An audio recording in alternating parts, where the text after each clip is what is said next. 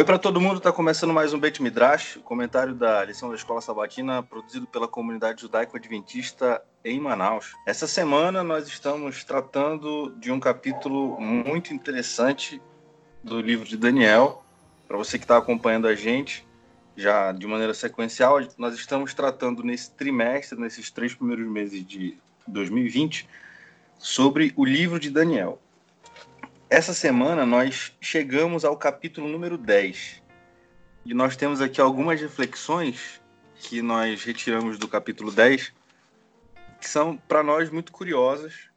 Tem algumas simbologias que fazem referências a algumas estruturas que nós vemos, especialmente no Pentateuco, na Torá, que são os cinco primeiros livros da Bíblia. E essas referências são centrais para o movimento adventista do sétimo dia, especialmente porque o movimento adventista se baseia é, inicialmente né, é, na, na interpretação daquilo que aconteceu ou naquilo que foi explicado para Daniel no capítulo 9, no capítulo 8, capítulo 9 de, do livro de Daniel. E aí agora nós chegamos ao capítulo 10, que, se nós imaginarmos como uma estrutura sequencial do texto, nós compreendemos que o livro de Daniel apresenta a ideia de juízo. Nós percebemos isso a partir do nome do, do autor do livro, né? Daniel, que significa a ideia de Deus como um juiz.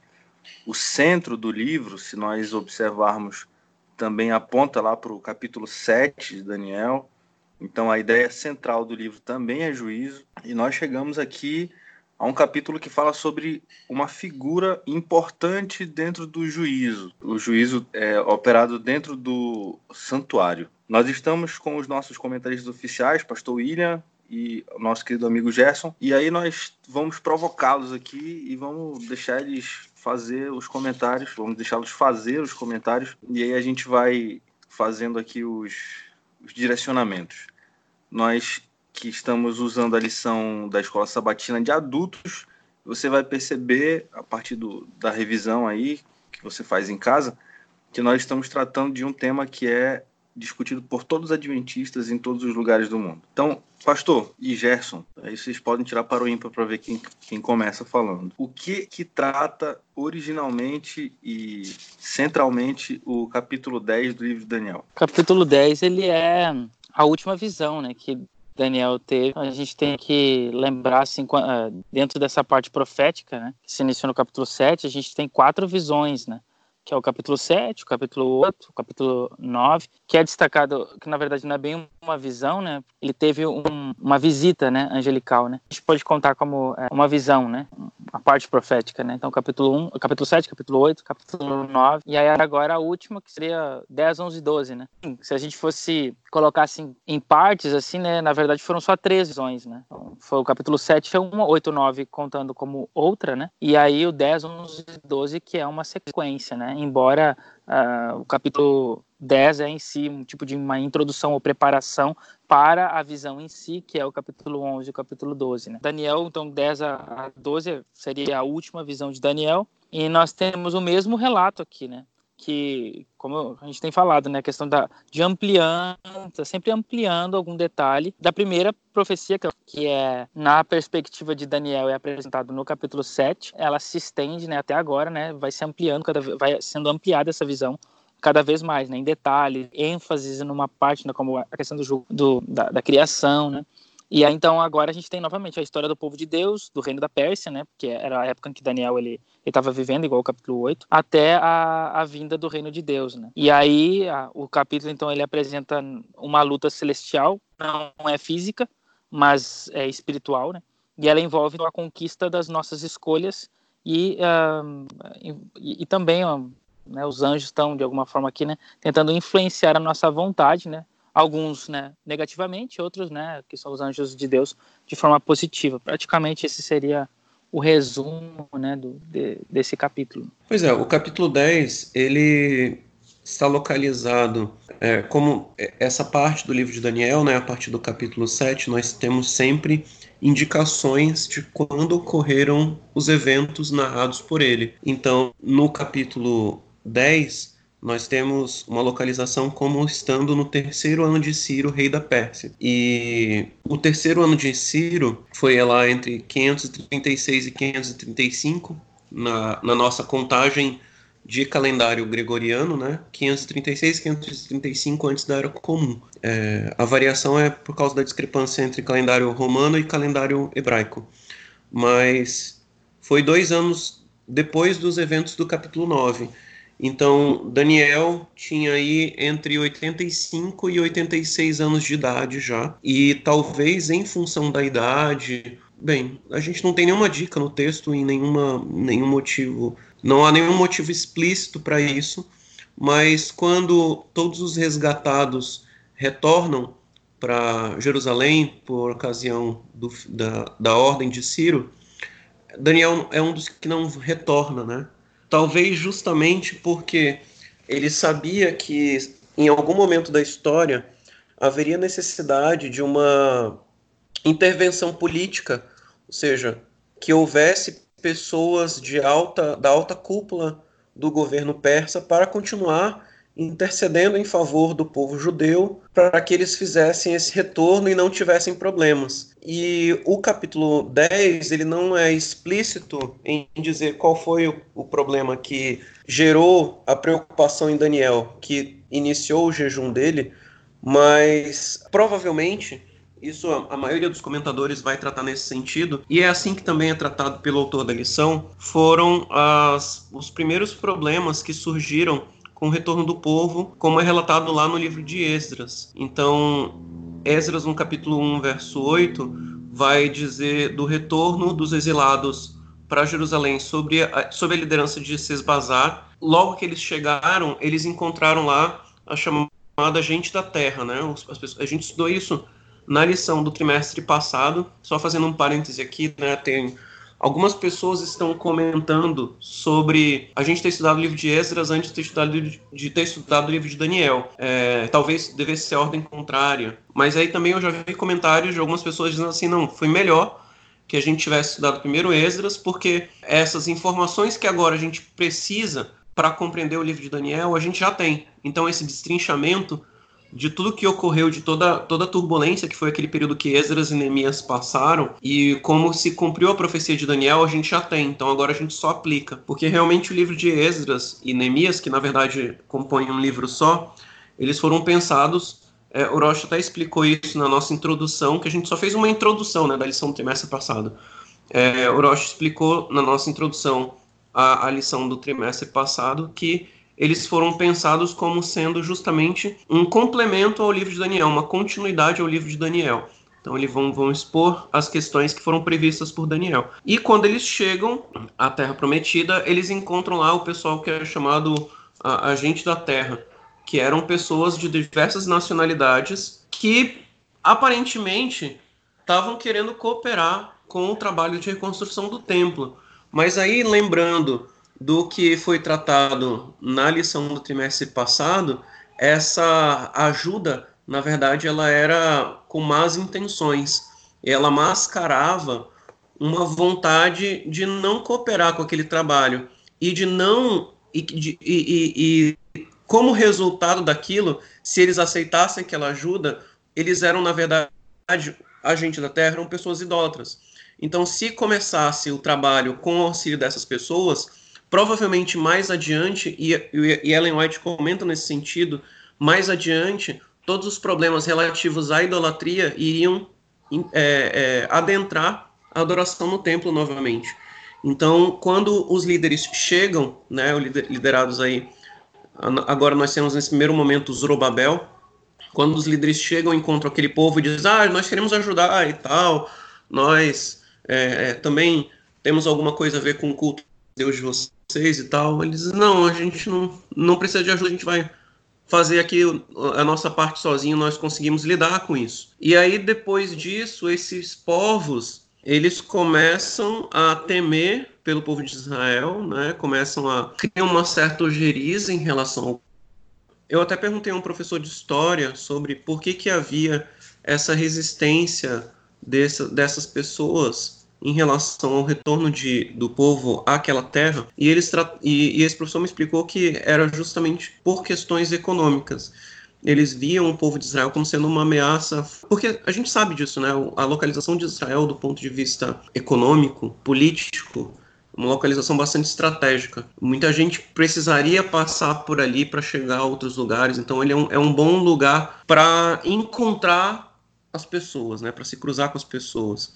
Talvez justamente, quer dizer, talvez não, justamente por isso deve ser um dos motivos pelos quais Deus coloca o povo aqui, ali naquele lugar, para que as pessoas passando por ali tomassem conhecimento da palavra dele. Mas então havia interesse econômico desses povos naquela região, e com o povo retornando para lá, é, talvez esses interesses econômicos pudessem ser prejudicados.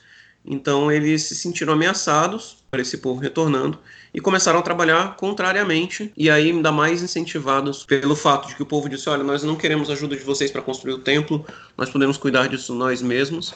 Então eles pensaram assim: olha, vamos então é, dificultar a vida desse povo. E aí foi um momento em que surgiram várias cartas falsas, né? Então fake news é daquela época é, as fake news elas lotavam a caixa do, do Ciro, do né, e do, do Dario, da corte da corte persa. Então eles eles tiveram muitos problemas é, recebendo essas notícias de que talvez o povo de Israel que tivesse interesse de voltar para sua terra para daí então fomentar um motim e reconquistar a sua independência plena. Então a obra que começou com muita esperança e que aparentemente estaria muito bem ela começa então a ficar atravancada. Certamente, como Daniel estava na corte, ele deve ter feito ali a sua movimentação política em prol do povo, mas mesmo assim ele estava muito prejudicado com, com a situação do povo, que era sua principal preocupação, como a gente viu no capítulo 9, né?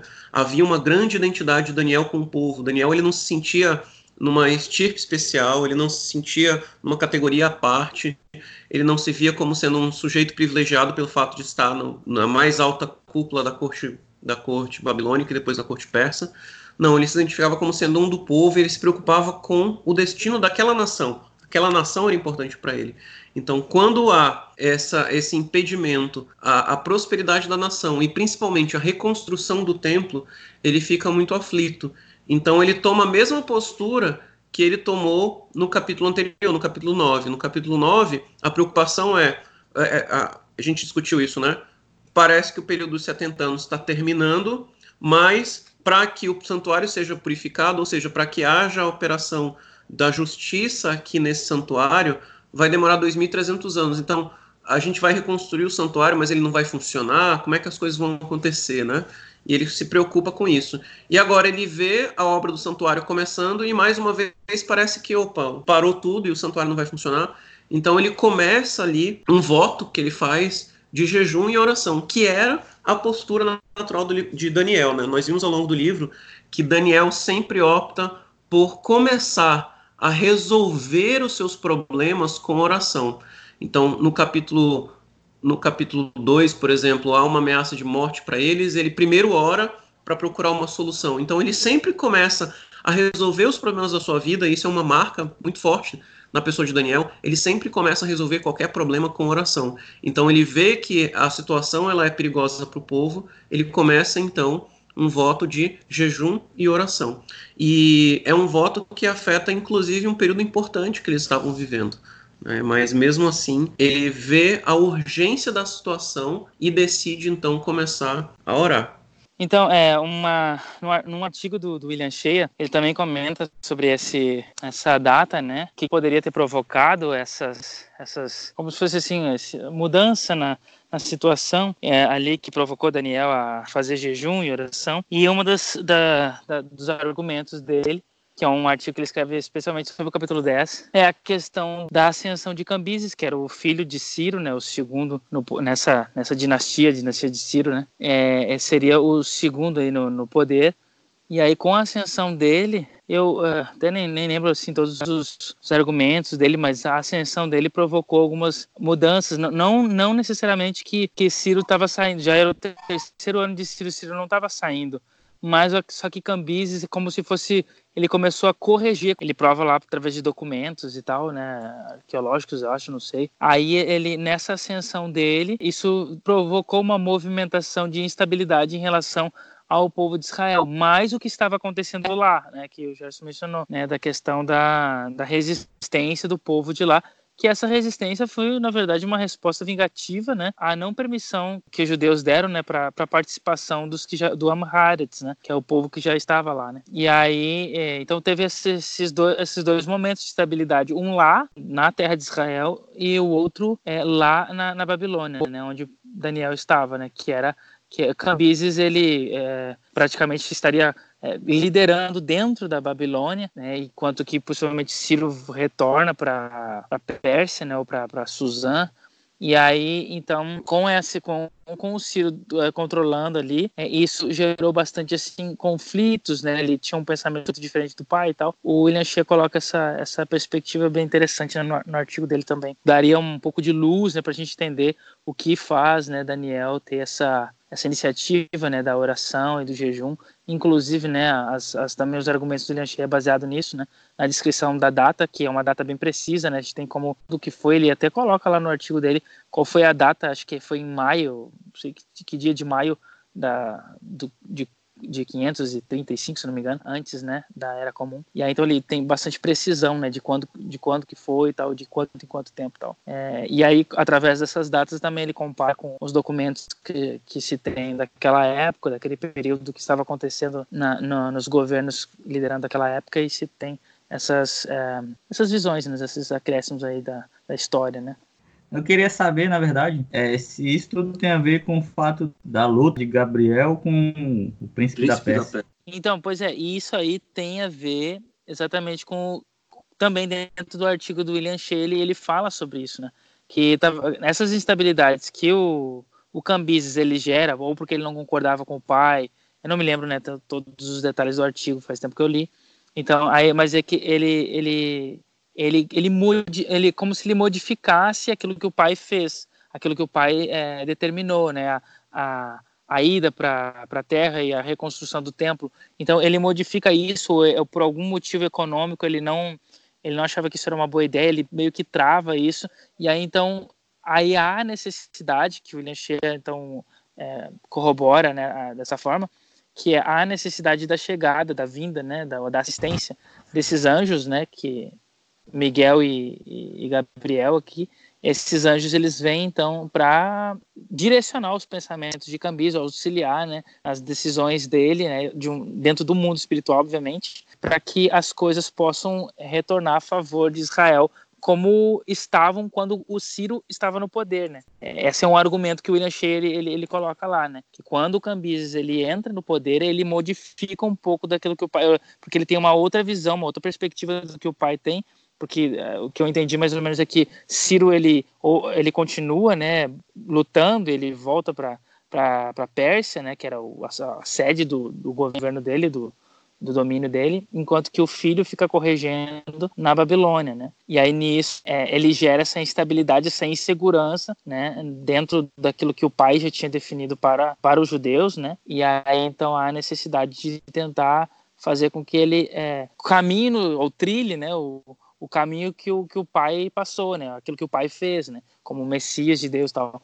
E aí, então, o, os anjos, eles vêm exatamente para conduzir os pensamentos dele, né? As decisões dele, para que desse a favor, né? Fosse a favor do, do povo, né? Mas, assim, uh, um, uma coisa só, assim, que eu acho, né? Dentro disso, que eu acho que uma das partes mais importantes desse capítulo é a questão dessa batalha, né? Inclusive a expressão que é utilizada ali, né, é, é, na tradução, né, chamada de grande conflito, né, da onde surge esse termo aí muito usado dentro da, da, do ambiente adventista, né, a questão do grande conflito, que é uma coisa que existe fisicamente, né, e no, nesse capítulo a gente vê que ele é maiormente, né, de uma forma espiritual, né.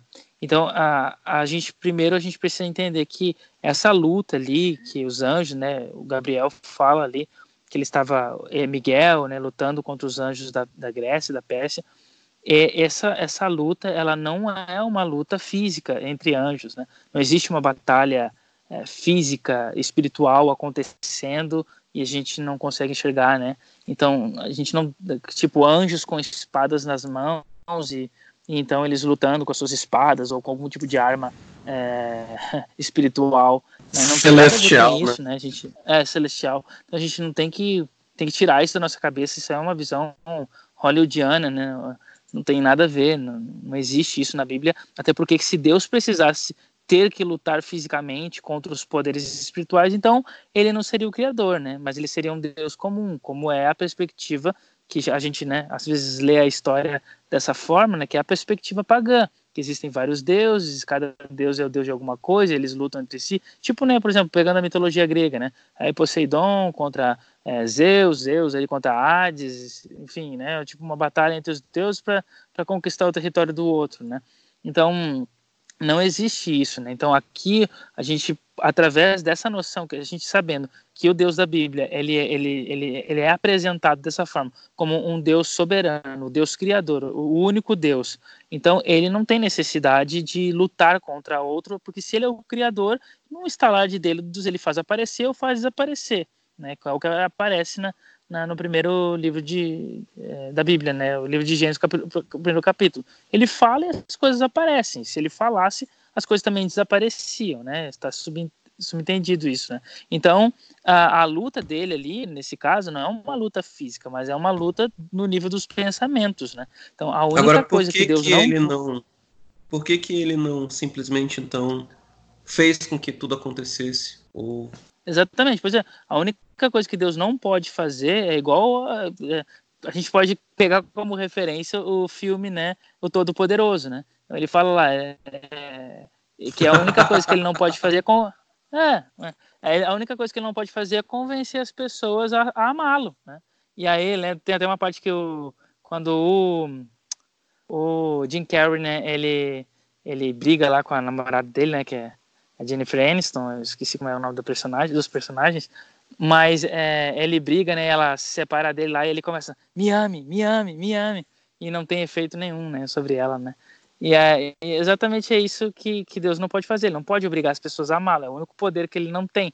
Então o que, que ele faz? Ele tenta nos convencer através né, de é, falando ao nosso coração, né, falando é, aos nossos pensamentos, ao nosso pensamento tocando, né? Aquela é meio aquela visão é, de desenho animado, né? Que tem um anjinho bom, um anjinho mal falando no nosso ouvido, né? Então, de alguma forma, isso acontece de, de alguma maneira. O único detalhe é que é, dentro da visão assim angelical, os anjos eles não têm acesso aos nossos pensamentos, né? Então eles não podem saber o que a gente está pensando, a menos assim por dedução, indução, dedução, né?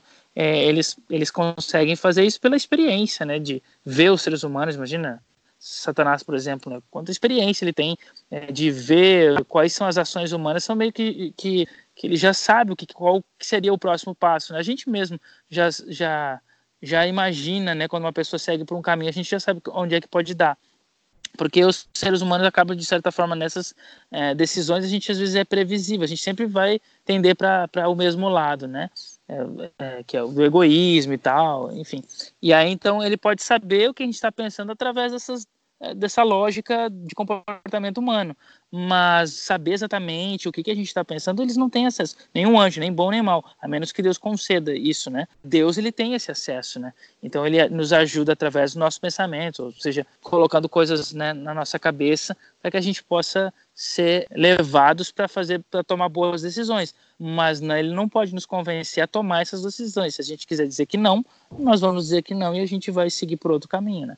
Então, pela nossa própria vontade, que às vezes é a vontade de, do, dos anjos maus, né? Dos anjos, dos demônios, né? Pois é, o que fica patente, assim, nesse, nesse capítulo é uma questão que, para alguns, algumas ramificações do cristianismo e até do judaísmo, às vezes não é uma coisa, assim, muito clara que é o supremo respeito que Deus tem pelo valor da liberdade das criaturas. Então ele não as criaturas não fazem as coisas simplesmente porque Deus determinou que elas venham a fazer. Ele trabalha com influências para que essas criaturas possam tomar as suas decisões. E no caso dos eventos que estão aí narrados no capítulo 10, apesar de serem questões que estavam no planejamento de Deus, a gente podia dizer assim que estava lá no, no cronograma de Deus que essas coisas deveriam acontecer, mas os seres humanos estavam cuidando para que algumas coisas não acontecessem. E aí a gente vê o papel dos seres caídos, né, dos, dos anjos caídos, nessa, nessa questão. Que, como senhor estava falando, a nossa tendência natural é optar pelo mal.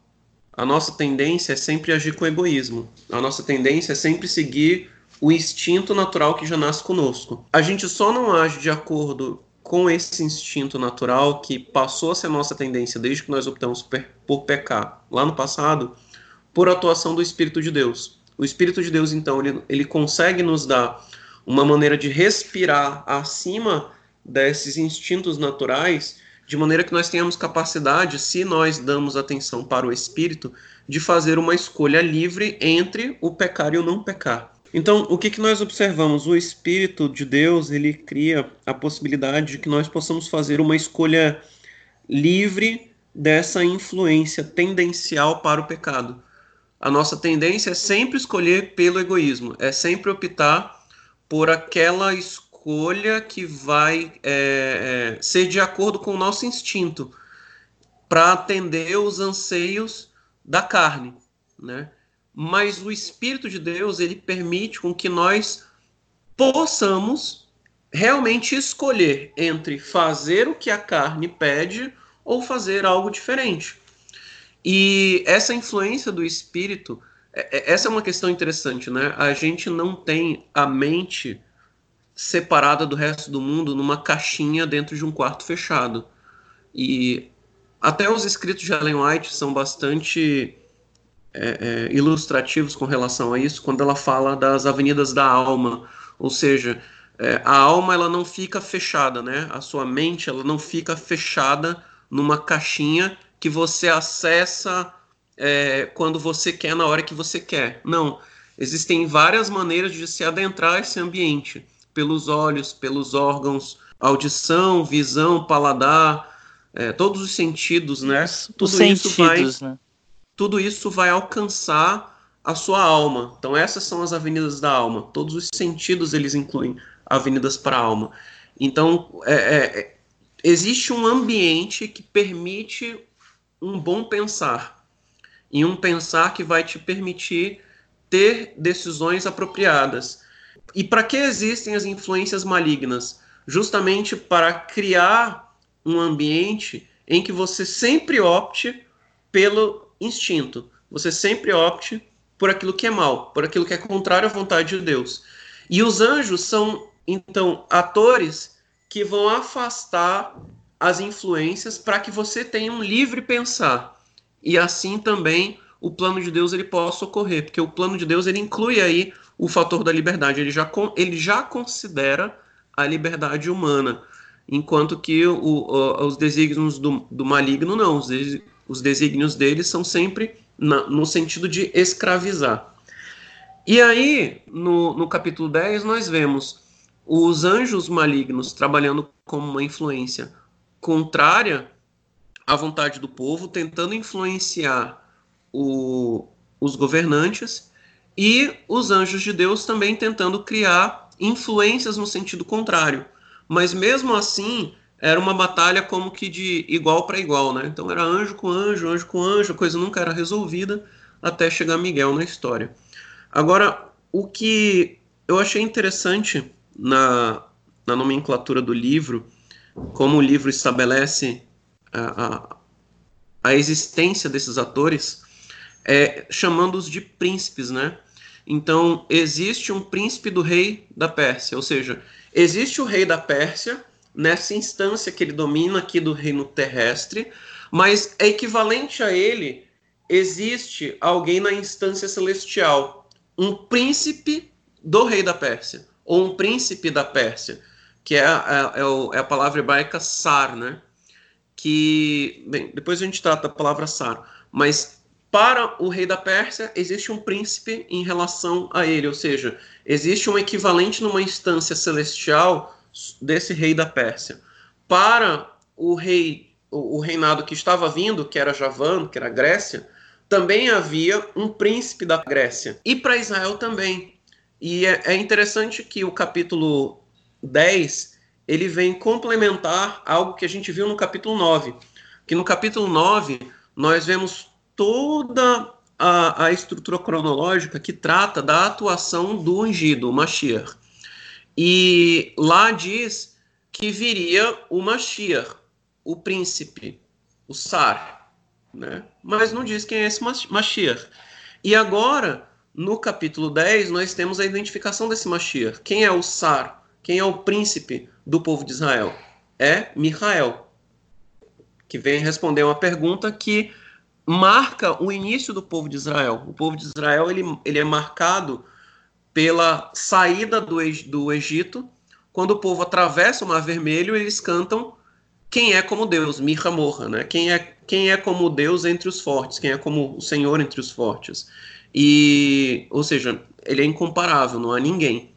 E o anjo ou o ser celestial que preside sobre o povo de Israel, que é o, o a, aquele que responde na instância superior, como o rei responde aqui na terra, é Michael, que é o nome que, que faz essa pergunta também. Quem é como Deus?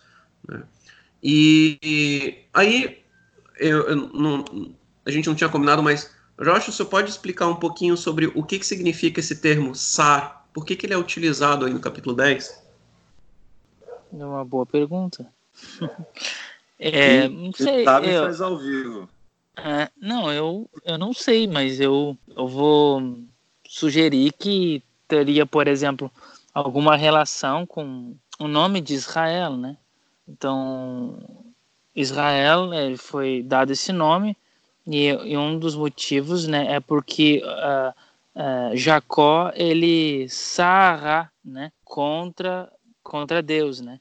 e por causa disso, então foi dado, isso foi colocado, né, na, no nome dele, né? Então, Isra, né? É, então, no caso aqui, né, a ideia seria, né, é Deus lutará, né? Deus vencerá, né? Lutará. Porque a, a ideia de Sar, né, ele traz a ideia de luta, né? Então ele é príncipe por quê? Porque é aquele que luta, né? Então no mundo antigo, né, os, os reis eles eram os principais guerreiros, né? Então, por ser o, o, melhor, o melhor guerreiro, ele era o rei, né? Como o caso de Davi, por exemplo, né? Um exemplo fácil assim de se perceber isso, né? O próprio Saul também, né? Se destacava e tal, como guerreiro também, como um, um, um, uma, uma pessoa que se destacava em, em meio às outras, né? Por ser mais bonito, por ser mais alto e também por ser um bom guerreiro. Esse termo é utilizado, né? O termo sar, porque ele ele, tra ele faz jus a essa ideia de eram eram pessoas que eram que tinham uma, uma posição de liderança e que eram guerreiros, né? Que te, que travam uma batalha, né? Então é uma pessoa que, que domina uma região, um, um povo, né? E no caso, é como ele faz isso através de batalhas, né? Porque ele é um guerreiro. Então esse é o, é o que aparece aqui, não é à toa, né? Que o termo que é utilizado, né? Na, então, no capítulo 10, o, o tradutor né, traduziu como grande conflito, né, que em hebraico né, seria a expressão tzavagadol, que, que significa né, tzavá, né, a ideia de, de um exército, né, ou, ou a guerra, né, a ideia de exército subentende que existe uma guerra, né? Então é um exército grande, uma, uma guerra, uma grande guerra, né? Que é o, a expressão hebraica, né, que é utilizada aqui no versículo 1, né, já no versículo 1. Então, ou seja, como existe um exército, como existe uma guerra, tem que ter o líder dessa, desse exército, dessa, dessa nessa, nessas guerras, né, um líder de cada lado, né.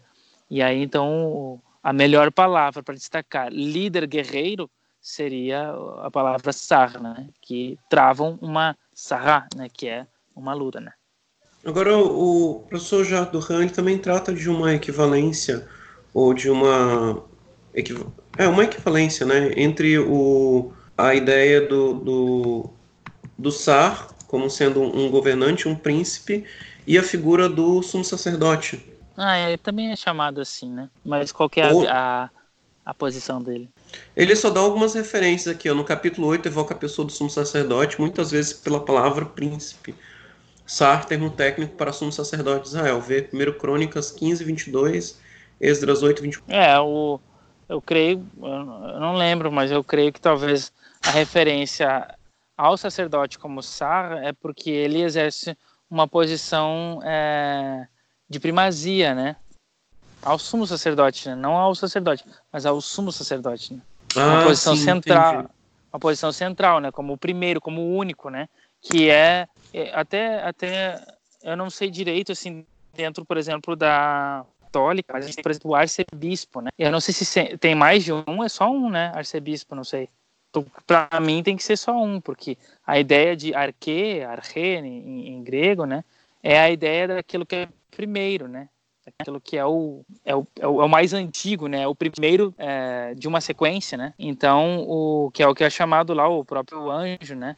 Que é os primeiros anjos, ou depois é chamado em grego, né? Vai ser traduzido como arcanjo, né? anjo. Então, a- é, tem essa essa ideia de ser único. Então, o Jacques Duran vai citar Esdras 8, 24, que aparece lá Misare Hakohanim, justamente se referindo à figura do sumo sacerdote. Então, há uma equivalência de ideias entre a figura do, do Sar, o príncipe, e a figura do sumo sacerdote. É, por isso que quando ele trata dos, dos, daquelas instâncias superiores em relação a cada reino, eles são chamados de Sar, ou seja, são os, a- aqueles que atuam na instância superior. E no caso de, do povo de Deus, né, eles têm o, o verdadeiro sumo sacerdote, eles têm um verdadeiro príncipe, que é Michael, que é a própria pessoa de Yeshua, que é identificado como seu resgatador, como diversas, é, é, diversas imagens relativas à, à função de como Yeshua atua sempre em favor do seu povo. Né? O Jacques Ducan propôs que a mesma, Hum. inclusive quando a gente vê na, em algumas Não, traduções que o, a figura que aparece nesse capítulo 10 de Daniel para conversar com Daniel é a mesma figura que nós vimos no capítulo 8 como como sumo sacerdote, né? E que é também a mesma figura que é vista no livro de Josué, conversando com Josué, que ele aparece como um príncipe do exército, é um príncipe guerreiro, né? é o chefe do exército. E aí essa figura ela ela é recorrente, porque é, em algumas ocasiões, por exemplo, especialmente quando nós observamos lá o, o, o que acontece no livro de Números, naquela disputa entre os, os midianitas e os israelitas, o sumo sacerdote, ou sacerdote, vestido com as roupas de sumo sacerdote, que é o, o sacerdote Finés, o levita Finés, ele vai para a batalha com as roupas do sumo sacerdote. Ou seja, algumas associações que a gente vai usando como referência para entender que o líder do exército é o sacerdote também. Ele, ele peleja pelo povo, junto com o povo, mas ele também faz a- as, os serviços, ele oficia os serviços do, do santuário. Ah, Uma das coisas que eu acho interessante assim, a gente falar nesse capítulo também é a questão assim, que eu já falei é, desde, a, desde a primeira lição, eu cheguei a comentar sobre isso, que é é, uma das características da profecia apocalíptica é que ela é uma profecia é, incondicional, né?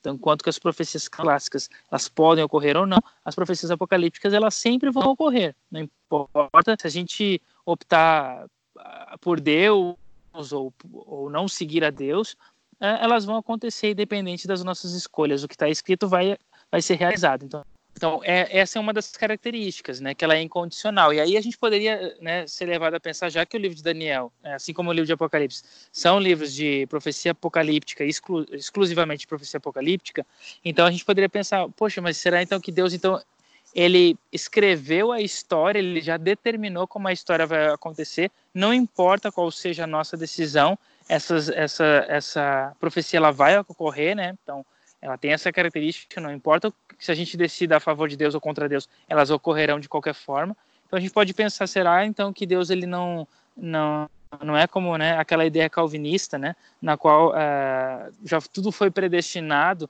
então já está tudo determinado. Mas é essa, esse é um dos pontos fortes nessa perspectiva desse capítulo, porque o capítulo, né, através dessa descrição de como ocorre a, a batalha angelical, né, esse grande conflito aí é, no, no reino né, espiritual, que seria o reino dos nossos pensamentos aí, esse grande conflito. Então a gente poderia pensar que, né, que tudo foi predeterminado, mas exatamente essa, essa história mostra que não, né, que muito pelo contrário, não, for, não é predeterminado. Né? Então, esse é, é, é, um fato importante aqui, que em vez de a gente pensar que Deus ele determinou o destino de tudo, o destino de todo mundo, na verdade, o relato aqui ele mostra que, embora que Deus ele conheça, ele está no controle da história, há um conflito cósmico, né, que, que a gente vê já no primeiro verso, que ele é travado dentro dessa esfera da vida pessoal de cada um é, e que define a nossa própria história. Então, existe um conflito é, que é travado na minha própria vida, então, é como se, além de a gente entender que existe um anjo é, para cada reino, existe um anjo também para cada pessoa, né? Então, para conquistar o reino da vida de cada pessoa. Então, isso está acontecendo, essa batalha está acontecendo na minha própria vida. E como está acontecendo na vida de todo mundo, todo habitante, né? É, do planeta, então, então de alguma forma todas as histórias, a nossa vida em conjunto também vai formando a própria história do mundo. Né? São, então, por isso, principalmente daqueles que exercem um poder é, de influência, né, que tem um poder de influência maior do que outros, né, como os presidentes, imperadores, reis, né, como era no passado.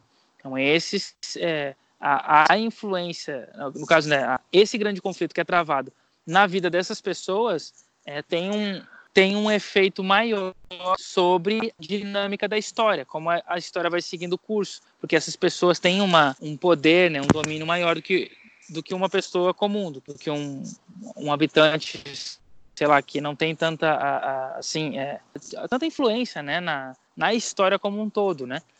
Então, por isso, esse, esse, esse relato nos mostra exatamente que Deus ele não tem é, influência sobre é, completa, né, total sobre o pensamento das pessoas, sobre a decisão das pessoas. Então, quando a profecia ela é, ela é descrita, Deus ele já viu a história como um todo e ele já é, escreveu aquilo que aconteceu, que dentro da, da perspectiva divina ele já viu essas coisas acontecendo. Então ele já sabe que ele, ele vai tentar é, influenciar pessoa X ou pessoa Y, ou imperador ou rei XY para o bem, ele vai influenciar essas pessoas, ele vai tentar, né? Assim como os anjos malignos também vão fazer isso, mas ele já sabe que ele vai se ele vai ter resultado ou não. Mas independente disso, ele age na, como se fosse, imagina como o fluxo da história, ele é como se fosse um a leitura sei lá, a leitura de um de um DVD, né? Ou de, sei lá, acho que é melhor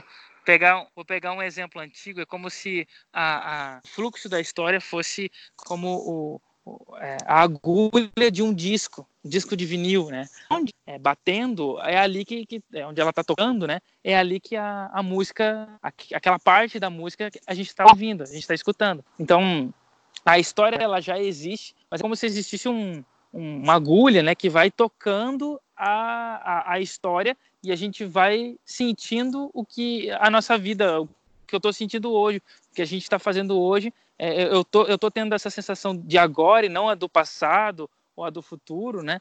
Porque a, a agulha da história está tocando agora, né? Então Deus ele já viu tudo isso e aonde é, a gente está vivendo é aonde a agulha ela está tocando na história, né? Então nós estamos é, sentindo a vida, sentindo a história acontecer dessa forma. Né? É, mas não significa que Deus tenha determinadas coisas, né? Ele apenas viu como um todo, porque ele tem essa capacidade que nós não temos. E aí, como ele viu como um todo, ele então não determina a história. Ele apenas escreve o que aconteceu, embora né, de acordo com como ele descreveu, ele já sabe qual vai ser o resultado. Mas ele vai agir na vida das pessoas naquela, naquele momento em que a história está sendo ouvida, né? Ou seja, é, ressoada, tocada, independente do resultado final, né? Então é assim que Deus age, né? Para mostrar que Ele é justo e tal, né? Que Ele é, que Ele não, não, não, de alguma forma não está determinando a vida das pessoas. Então, embora ele, Deus ele, ele conheça, né, ele está no controle da história, existe esse conflito cósmico que é, que é travado nessa, nessa vida pessoal de cada habitante da Terra e em conjunto, que vai formando toda a, a história geral em si, Então, é, não existe uma, algo determinado aqui, né? O que a gente poderia entender, né? Através dessa história. Por quê? Porque Deus precisa tocar no coração das pessoas para que elas façam aquilo que ele gostaria que, que seria melhor para nós, para o resultado final, né? Mas independente que essas pessoas não é, sigam esse, essa, essa voz divina, né, que é falada no nosso coração, independente disso, a história vai seguir o curso que Deus quer, porque porque ele é o dono da história, né? Que Daniel fala no capítulo 2, né? Então, Deus é o dono da história, ele que controla o, tudo que está acontecendo. Então, e, e, o, e o que ele quer, o que ele fez é a criação. A criação foi mexida, foi adulterada, né? E ele então vai trazer a criação de volta, como era no, a perfeição da criação de volta. Então é isso que ele quer fazer. Só que nesse processo ele vai tentando é, tocar as pessoas para que mais pessoas possam fazer parte dessa nova criação, né? que é todo o processo sendo descrito, né, da, da criação do grande conflito e tal. Vamos, vamos é, passar aqui ao, ao comentário da, daquela pergunta que Jonas fez. De repente pode ser um, uma pergunta central, né? Quem é Miguel? O que, que significa Miguel aqui? Qual a é, importância de Miguel? Então, o Gerson já falou um pouco sobre o Miguel, que tem esse significado de é, Micaela, que é quem é como Deus, né? Que é uma pergunta retórica, né? A resposta é óbvia, né? Que é Deus, que não há ninguém, na verdade, né? Que só só Ele é Ele. E mas é, uma das coisas interessantes dentro da perspectiva judaica é que o Miguel ele é visto como o, né, por causa do livro de Daniel, ele é visto como o anjo que foi escolhido dentro da corte angelical é, celestial, né, angélica celestial, que foi o anjo escolhido para ser o anjo protetor de Israel, enquanto que é, o Samael, né, é o anjo protetor do maior inimigo de Israel, que é, é Esaú, né, então que é Esav, né, o Edom, né, então, e, e, que se torna, na perspectiva judaica também, Esaú é o quarto reino, né? É o último reino, né? Que é o reino que luta contra o seu próprio irmão e tal, né? Que é Israel, né? E, e aí, então, esses são, são é descrito, né? São dois anjos, né? O Samael, que é o próprio Satanás na, na literatura judaica, né? E esse anjo, então, ele é o, o anjo protetor dos inimigos de Israel, enquanto que o anjo protetor de Israel é Miguel. E este é o anjo descrito na literatura judaica também, que é o anjo que ministra no santuário celestial. Então ele é um anjo sacerdote, né, que ministra na, na, no santuário celestial. E é claro que na perspectiva judaica, Miguel é um anjo, né, não é um, um anjo Deus, né, como é dentro da, da interpretação cristã, né, com base no que é escrito no Novo Testamento, obviamente, né, complementado com no Novo Testamento, o de Judas, por exemplo. Então, é, tem, essa, tem essa visão dentro do, do, do judaísmo. E aí ele é descrito como sendo um dos primeiros príncipes, né? E que, como eu já disse, né, vai ser traduzido depois isso na literatura grega, né, como arcanjo, né? Então, o que é primeiro anjo, né? E o detalhe, né, o texto lá fala, né, Errad Hassarim Harishonim, que é um dos príncipes primeiros, né? Literalmente seria assim. Então, seria essa a tradução mais literal, né? Mas dentro da interpretação, né, é, não é visto como se fosse, existem vários primeiros anjos primeiros, né? o que é possível ser primeiro não pode não pode ter mais de um, né? Se é primeiro é um só. E o termo que é usado lá, embora está no plural, né? Rishonim, né? então que são os primeiros, né? O que se entende é que ele está na posição mais elevada dentro da corte é, angelical, é aquela ideia da, do plural de majestade, né? Que é um plural que é utilizado como o nome de Deus, por exemplo, Elohim, né? Terminação plural para destacar a importância dele dentro de um grupo, né? E aqui seria a mesma, a mesma perspectiva. Dentro de um grupo de mesmos seres, que existe nesse caso, diferente de de Deus que não existe outros seres, ele é, é o único, né? Mas é descrito na forma plural por causa da imaginação humana que existem outros deuses no mundo pagão, né? Então ele é descrito assim.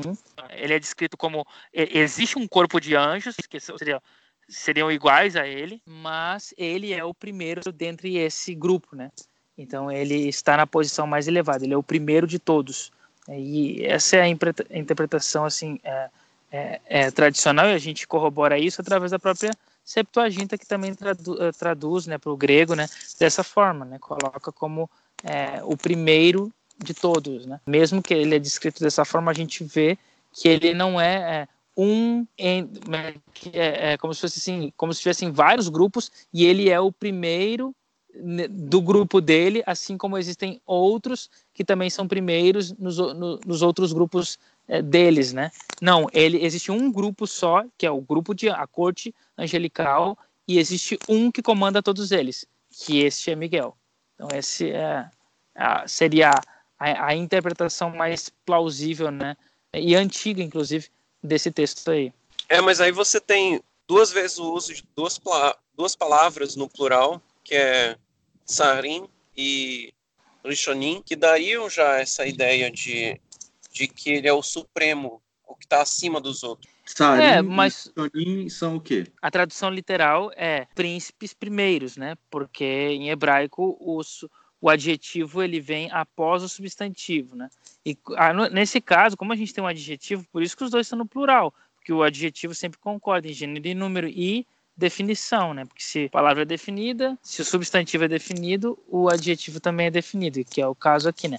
Asarim, Arishonim. Então, é, é, a gente tem uma concordância né, aqui. E é por isso que ambos estão no plural, que para destacar que são os príncipes, que são primeiros, então ambos ficaram, tem que ser no plural, né? Mas, claro, a gente tem um numeral antes, que é o numeral errado, né? Errada, Sarim, Rishonim.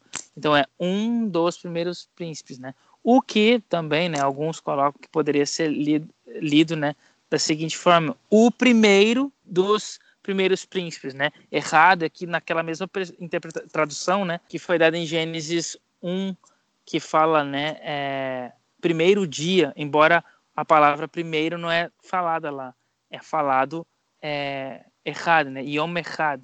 Então, dia 1, né, que foi traduzido como primeiro. E aqui a gente tem a palavra primeiro, que é um numeral adjetivo, né? Numeral é adjetivo praticamente. E aí, então, é, príncipes primeiros, mas antes a gente tem um. E esse um, ele é um numeral, né? Embora na nossa, na nossa tradução em português seria um, é, um artigo indefinido, em hebraico não existe artigo indefinido, a palavra, ela, ela quando ela não tem artigo, ela é indefinida. Então, se eu dissesse sarim rishonim, eu teria um, uns primeiros príncipes. Seria praticamente isso uns primeiros príncipes. Mas esse errado que vem antes, ele não é então um, é, uma, um, um artigo indefinido. Alguns colocam que, pode, que poderia ser traduzido então como o um, o primeiro, né, errado, o primeiro dos primeiros príncipes. É, que seria de todos os, os primeiros príncipes, de todos os príncipes, ele é o um, ele é o primeiro, ele é o errado.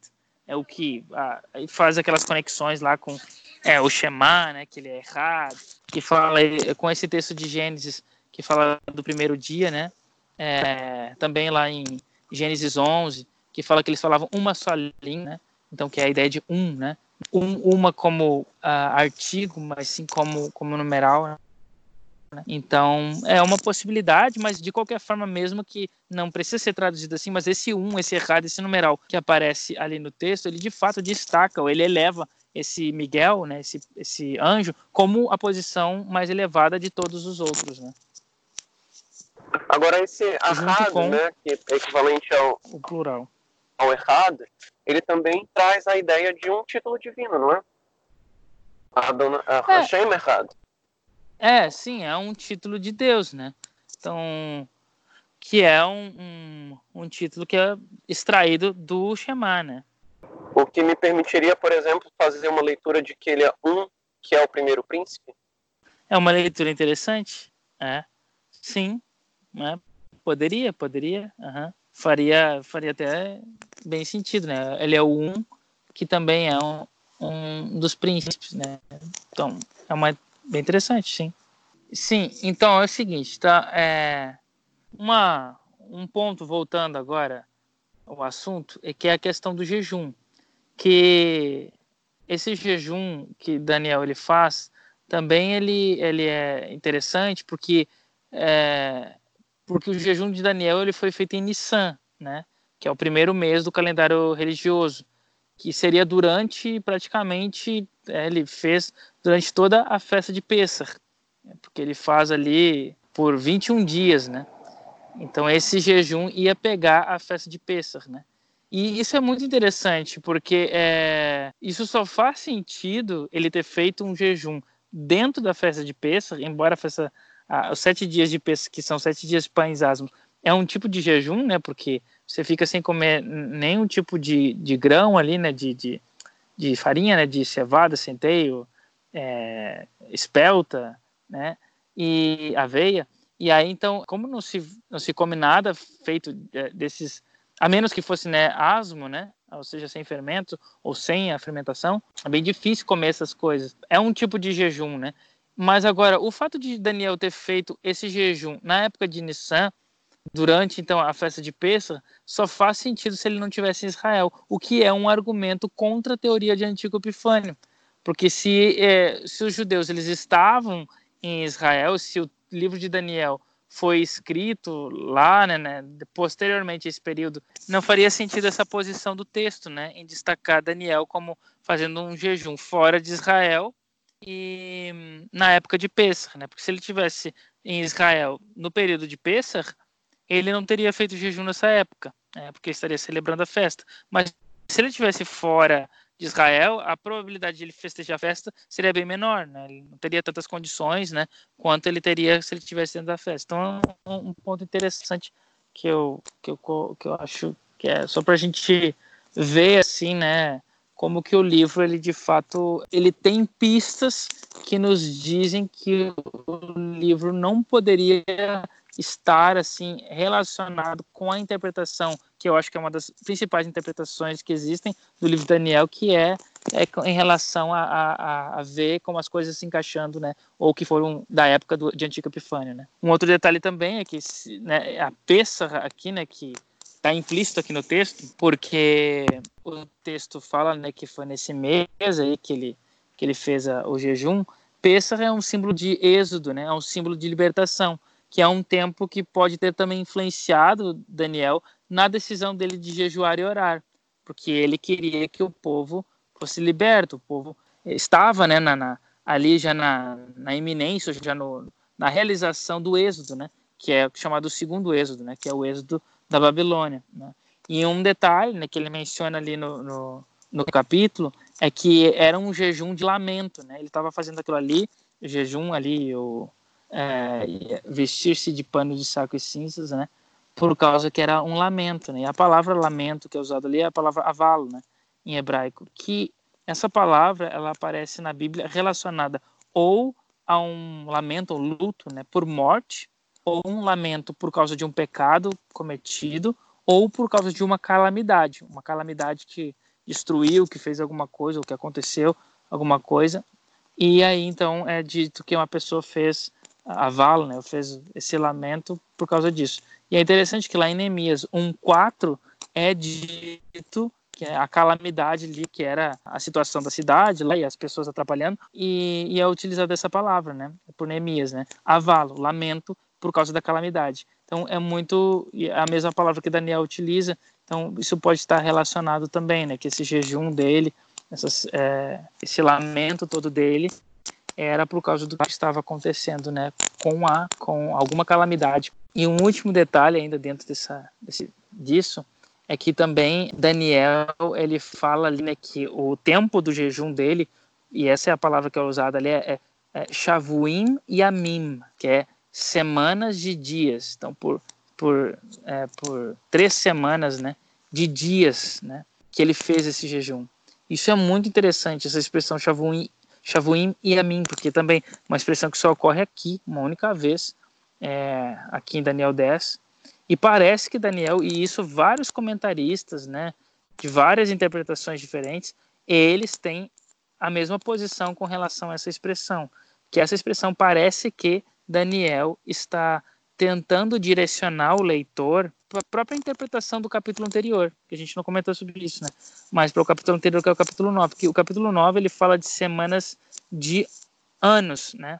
Que no caso né, não está escrito lá semanas de anos, só que só que isso fica implícito, né, pela, por aquela relação que a gente falou, né? Eram 70 anos e depois 70 semanas. E essas 70 semanas eram semanas de anos, né? Por exemplo, né, na, na, na, interpretando, fazendo um paralelo com o mandamento lá do, do ano sabático e do jubileu, que falou as semanas de anos, né?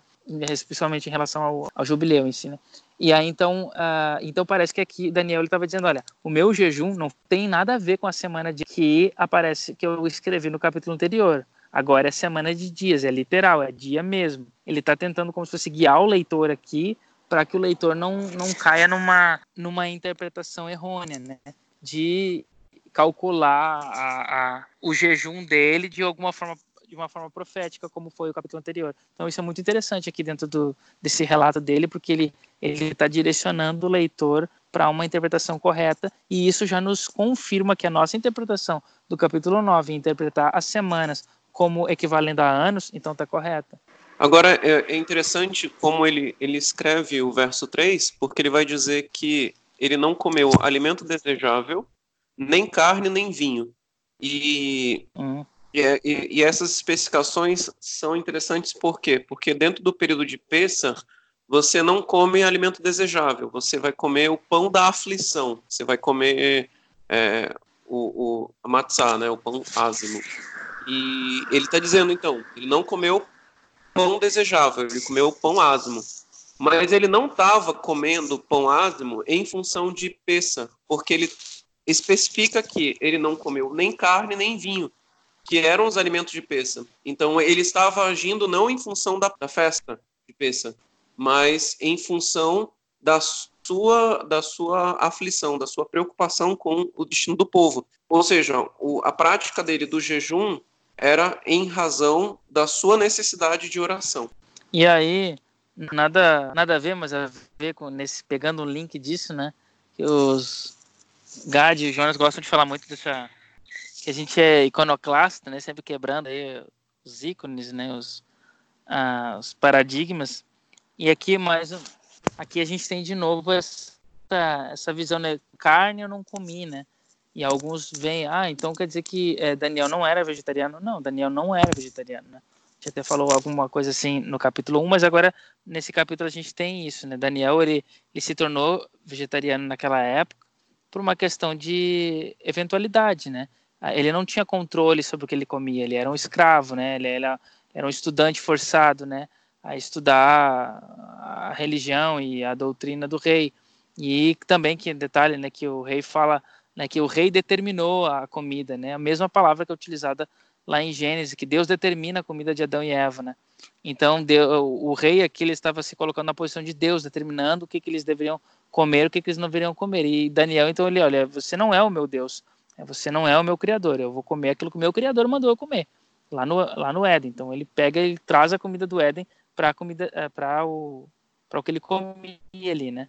E ele como não tinha controle sobre a comida, ele ele ele é, sobre aquilo que ele não poderia cozinhar para si mesmo, né?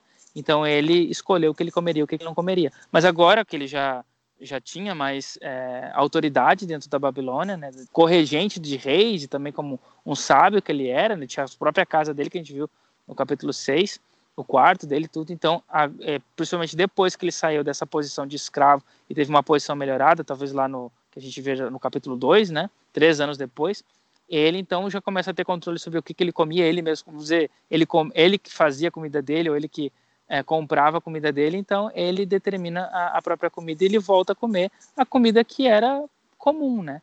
Então, só para a gente entender isso, né? É, para que a gente não fique forçando o texto a uma coisa que o texto não está dizendo, né? Agora, isso significa que a gente está, então se Daniel não era vegetariano, não, vou, não preciso ser também, não, não tem nada a ver com isso, né? Então, é, só que a gente não pode colocar o vegetarianismo no patamar que ele não tem no texto aqui.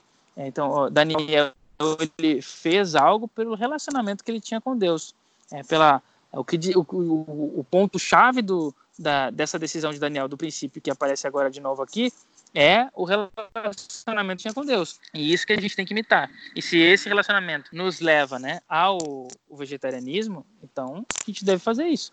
Agora se a gente pratica o vegetarianismo simplesmente para sei lá para ser melhor que os outros aí então não é o propósito né Então não e não tem valor algum, né? Dentro dessa perspectiva que a gente encontra, no caso, analisando a vida de Daniel, né? O último ponto que eu queria destacar sobre esse capítulo 10 é no capítulo 9, quando nós tratamos da oração, existe um ponto interessante. Daniel, ele teve a resposta para a oração dele sendo ordenada antes que ele concluísse a oração. Logo no começo da oração já veio a resposta para ele no capítulo 9, dando a entender que oração, o conteúdo da oração dele, toda a oração que ele fez, a forma, e por mais bela que ela seja, não foi isso que influenciou a decisão de Deus. Mas o que influenciou a decisão de Deus foi o fato de que Daniel era muito amado. Ou seja, era o relacionamento que ele havia estabelecido com Deus que se refletia numa vida de oração.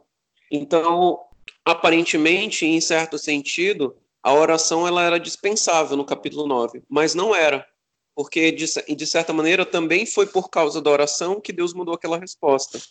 E novamente aqui no capítulo 10, a gente vê essa essa maneira de Deus de lidar com o ser humano, né? Quando Daniel é, começa o seu jejum e suas orações, o anjo diz para ele que desde o primeiro dia que ele se aplicou a compreender e se humilhar perante Deus, ou seja, desde que ele começou o seu jejum e oração, a, as palavras dele já foram ouvidas e já houve a, a, a ordem para que o anjo viesse e trouxesse a visão para ele, trouxesse consolo, etc.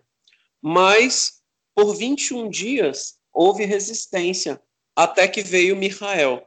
Então, o que dá a entender no texto é a resposta de Deus veio antes da oração de Daniel. Então, quando Daniel começou, quando Daniel adotou aquela postura, independente do que, do que veio depois, Deus já havia decidido que ele ia agir dessa maneira.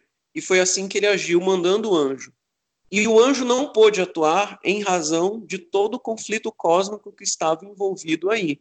Mas, por causa da persistência de Daniel em permanecer orando, em continuar com seu jejum, em continuar suplicando diante de Deus, é que Deus enviou uma, digamos assim, um auxílio extra. Ele enviou a ajuda que veio por meio de Micael, que é quem resolve a parada, né? Então, no, no, no começo saiu a ordem, saiu, já veio a, a resposta de Deus, mas ela não pôde acontecer naquele momento por causa da, de todo o conflito cósmico. Mas aí, como Daniel continuou persistindo em jejum e oração, se humilhando diante de Deus, aplicando o coração em compreender sua palavra, em compreender o seu propósito, Deus envia então Micael para dar a resposta definitiva para Daniel, para que Daniel tivesse então finalmente consolo e que para em relação àquele momento o conflito fosse cessado. E isso vem muito a nos ensinar também como povo hoje, né? Se nós queremos a resposta de Deus, nós não podemos simplesmente, como o, o Rosh William falou no início, né? Ah, porque Deus determinou as coisas, então eu só tenho que esperar as coisas acontecerem da maneira como Deus determinou. Não, tanto que lá no livro de Pedro, Pedro vai tratar no sentido de que nós somos responsáveis por apressar a vinda do Senhor. Como que nós apressamos a vinda do Senhor? Persistindo nessa vida de oração, em aplicar o nosso coração em compreender a vontade de Deus e se humilhar perante Ele, à semelhança do que fez Daniel. Muito bom. Gostaria de falar que algo que me chamou a atenção esse, até eu falei outro dia, né, que eu acho, eu acho, na minha opinião, acho uma bobagem algumas uh, alguns estudos que existem por aí relacionados à angiologia, né? Mas assim, se a gente fosse fazer um estudo mesmo sobre isso, que seria o estudo dos anjos, né? Esse capítulo é o capítulo mais apropriado para a gente fazer isso, porque é o capítulo que a gente vê ações angelicais. A gente tem, acho que é o único capítulo que que tem aqui dois anjos, né? Um é o próprio Miguel e implicitamente a gente sabe que o outro seria Gabriel. Então a gente tem esses dois e a gente também vê, né, que existem anjos que são contrários aos anjos de Deus, né, que trabalham contra Deus, mas que estão agindo na, na vida de, de outros seres, outros é, reinos, né? eu destaquei aqui cinco pontos que a gente poderia aprender sobre angiologia com base nesse capítulo. O primeiro, que os anjos são reais. Primeiro detalhe. Então, é, a gente tem aqui descrição de seres angelicais reais. Desde antes a gente já sabe disso, mas para ter certeza, então, anjos são reais. Segundo, é que existem anjos bons e maus. Terceiro ponto é que eles podem e fazem, na verdade, né? Que é eles podem influenciar as, as decisões humanas. Então, esse é, o, é, é um, talvez uma das funções angelicais na Terra seria essa, né? Principais funções não é só trazer uma mensagem de Deus, mas é, é, é assim uma, uma mensagem é, que eu digo, né? É, real, né? Como aconteceu ali com o capítulo 9, o anjo trouxe uma mensagem falando as caras com Daniel, mas ele também traz uma mensagem no nosso coração, através de conversar conosco, sem a gente perceber, a gente pode entender isso como os nossos próprios pensamentos, mas às vezes esses pensamentos foram conduzidos por seres que estão falando conosco sem a gente é, ver isso, né? Então eles podem, eles fazem isso é influenciar as nossas decisões. Então por, portanto, a, a, gente entende que os anjos eles inspiram governos e líderes terrestres. Através disso também, as profecias estão conectadas a ideias políticas, né, que é o que a gente vê aqui.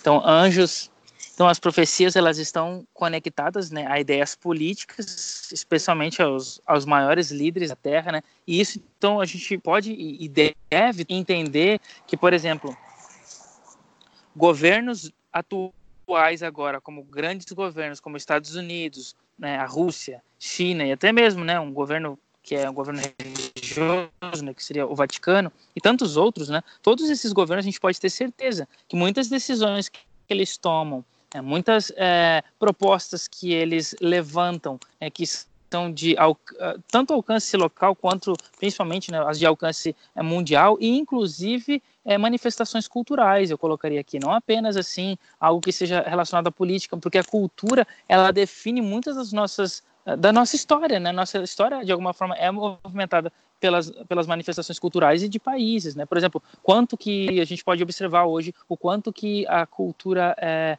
americana, né, é, de, é, filmográfica aí, ela, ela cinema, cinematográfica, ela influencia a, a, nossa nossa forma de se vestir, né, a nossa forma de cortar o cabelo, a nossa forma de a nossa moda, né, e isso vai influenciando de alguma forma os ditames da, da história, né. Então, e, e, todas essas coisas a gente pode ter certeza que essas coisas são conduzidas por anjos, sejam bons, sejam maus maus. Então nós devemos estar cientes de que o que acontece ou que é promovido por esses grandes poderes não é algo simplesmente natural, mas faz parte dessa, vaga desse grande conflito que o, o livro de Daniel está falando. Então todas essas coisas que a gente pode observar e achar que são, ah, são é, coisas normais, decisões humanas, muitas delas não são humanas, né? São os homens que promovem, mas com base naquilo que está acontecendo nesse grande conflito. Então, a maioria delas, obviamente, né, não é para o bem, é para o mal. Né? Um quarto ponto é que existe, então, uma guerra invisível sendo travada e que envolve anjos só, e a humanidade. Só, um pontinho, só um minutinho, Rocha. Hum. Antes do seu, próximo ponto, eu disse que ia parar de falar, mas esse ponto que o senhor ressaltou é importante.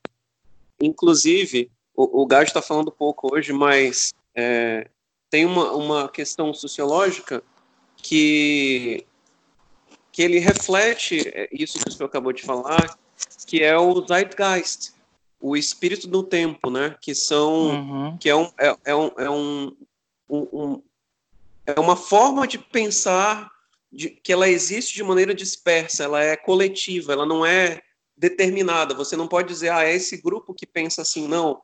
É um, é um espírito daquele tempo, daquela época, daquele período que as pessoas pensam assim.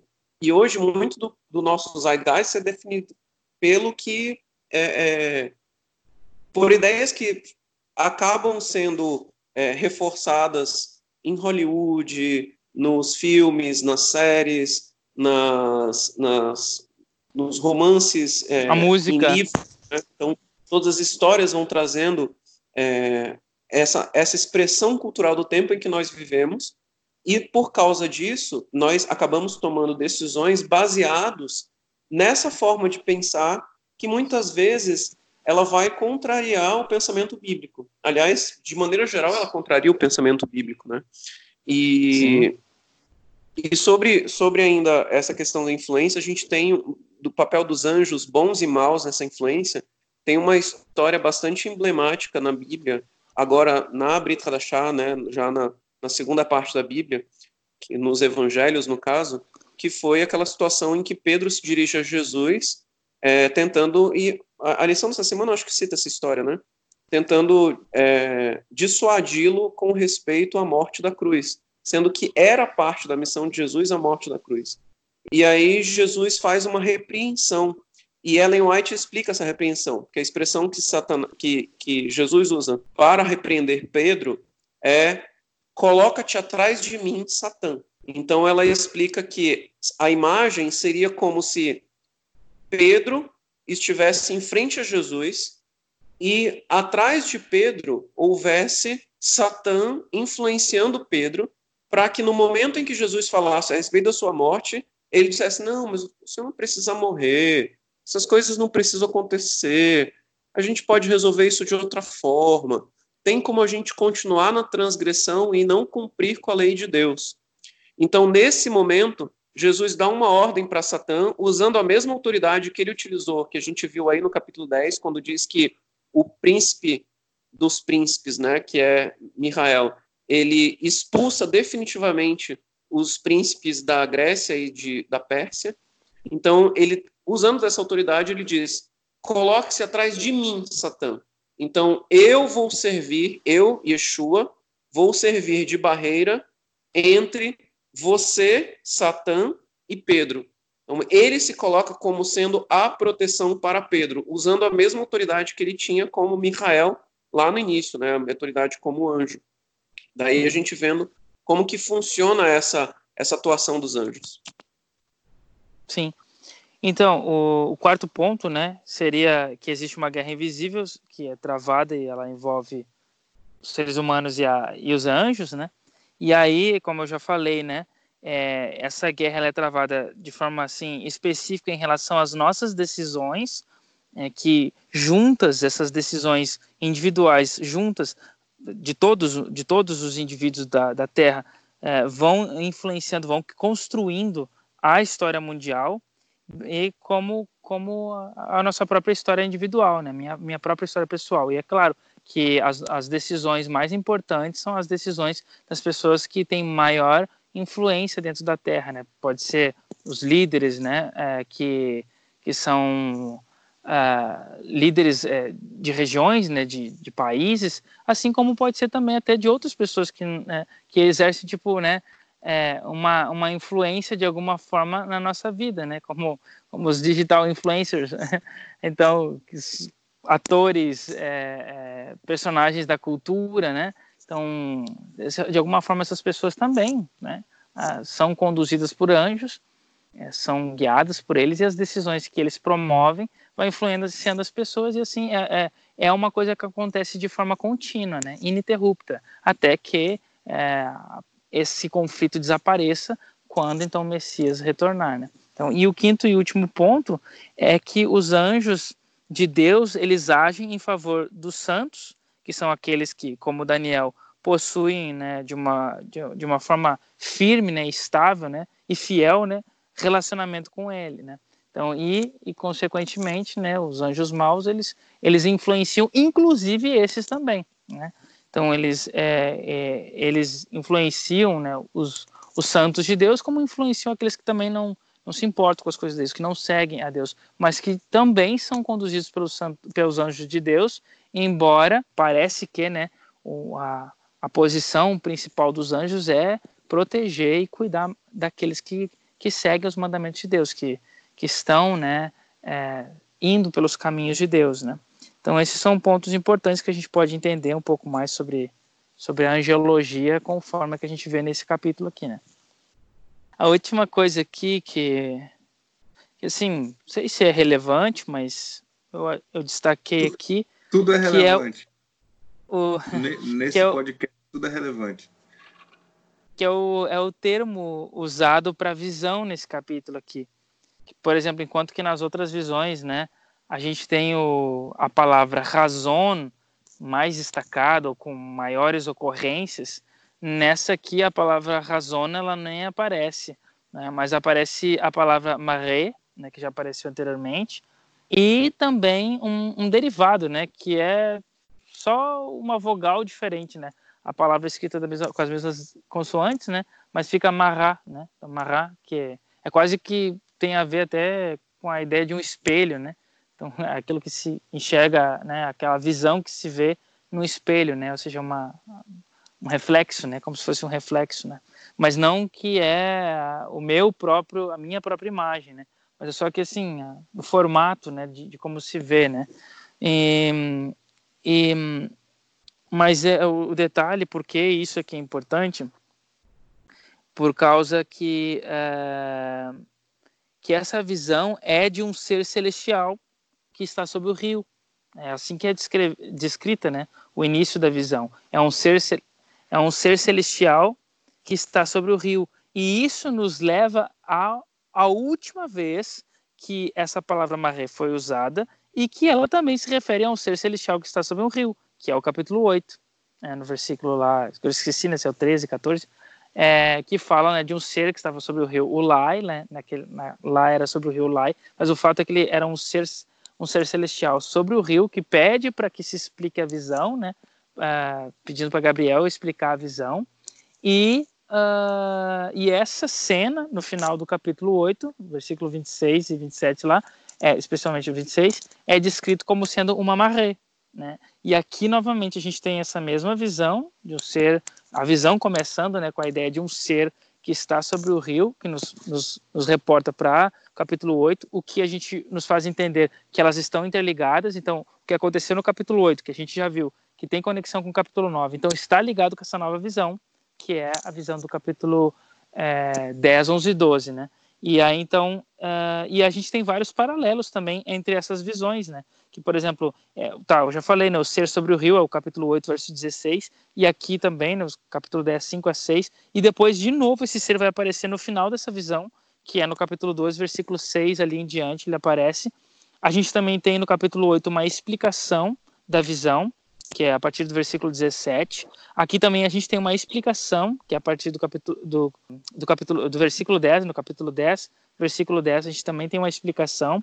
E a gente tem linguagens, é uma linguagem que é muito parecida, é, que também nos faz entender que o mesmo anjo do capítulo 8 é também o mesmo anjo do que não é descrito, né? Que é o anjo que fala com, com Daniel, que não é descrito o nome dele, mas que a gente pode entender que é Gabriel, porque a linguagem é parecida e a, e a gente pode fazer o reverso. Este ser, que é o anjo que protetor, que é chamado de Miguel nesse capítulo, a gente pode entender que é o próprio ser uh, que está sobre o rio e que se refere também no capítulo 8, né? Então é tipo um jogo de zigue-zague aqui, um, um levando para o outro e a gente vai construindo as imagens, né, interpretando as imagens que através desse, desse jogo vai para lá, volta para cá, para a gente entender. Por exemplo, a expressão Ramudot, é, que é a expressão para para muito amado, né? Ela aparece no capítulo 9, e é Gabriel que fala essas palavras para Daniel, e aqui novamente esse anjo sem nome, ele fala essas mesmas palavras para Daniel, né? É, mesmo mesmo estilo de linguagem, né? Também ele fala desde o princípio das tuas súplicas, né? Desde o princípio da, uh, do teu lamento, né? É, então, é mesmo mesmo mesmo jogo de, de linguagem também, de novo. Lá no capítulo 9, é, é, Gabriel, aqui o anjo sem nome, sem nome, né? Então a gente pode entender que é o próprio Gabriel. Aqui também faz, ele faz entender, eu vim te fazer entender, capítulo 9, capítulo 10 também, vim te fazer entender. É, e essa visão se refere aos últimos dias, ao tempo do fim, então as, estão conectadas, né? E, e, então a gente vê aqui bastante paralelos entre, entre as visões, a gente pode entender que são visões que elas ampliam né, uma a outra, algum detalhe, alguma coisa adicional, que a gente vai ver isso especialmente no capítulo 11 e capítulo 12, que é a visão em si, né? Inclusive até eu não falei no começo, mas a gente poderia, assim, de uma forma bem simples, dividir o capítulo 10, 11 e 12 da seguinte forma, né? O capítulo 10 ele seria uma preparação para a visão, o capítulo 11 é a visão em si, é o conteúdo da visão em si, e o capítulo 12 seriam instruções finais desse anjo para Daniel, né, que é encerrando o livro dele, encerrando a vida dele, uma vida de visões, né, que é o que é descrito no capítulo 1, que ele era sábio em, em visões e, sonhos, e revelações de sonhos, né? Então, e agora aqui encerrando a vida dele nisso aí. Então, esse é um resumo geral aí, acho que são esses pontos. Bom, reforçando aqui um ponto, já que o Roche tratou da semelhança entre o, a narrativa do capítulo 8 e do capítulo 10, é, tem uma diferença significativa entre o capítulo 8 e o capítulo 10, é que no capítulo 8, é, Daniel ele está em visão no rio Ulai. Então ele não necessariamente estava fisicamente no rio Ulai, que era um rio da Pérsia. Mas aqui no capítulo 10, ele fisicamente estava no, no rio Tigre. Ah, por que eu estou tratando esse ponto? É porque nós abordamos no momento anterior sobre a questão de que do começo ao fim do livro, Daniel, na sua narrativa do livro, ele nunca sai de Babilônia, ele sempre esteve em Babilônia. O que dá uma outra impressão quando nós lemos no capítulo 8, que trata do rio Ulai, que não é exatamente em Babilônia, mas no capítulo 8 ele está nesse rio em visão. Ele diz que ele viu e na visão ele viu de lá do rio, né? Então ele ele foi para lá em visão e em visão foi que ele viu todas as coisas lá no rio Lai. Então o capítulo 10 ele conclui reforçando a ideia de que Daniel estava sempre em Babilônia, que é uma mensagem para nós, né? Até o fim da história, Babilônia continua sendo um poder que nunca vai deixar de existir, que nunca vai deixar de nos influenciar e que nós nunca vamos sair desse contexto de Babilônia até que venha aquele reino que virá, né? O último reino. O, o reino que virá é o reino da pedra. Não é isso, Gerson? Essa é a referência? É, exatamente. Exatamente.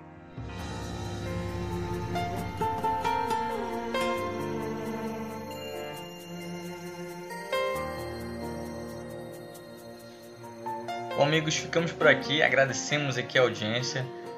Convidamos você a compartilhar esse podcast com seus amigos e também estar presente na Escola Sabatina no sábado pela manhã. Deus abençoe a todos. Shabbat Shalom.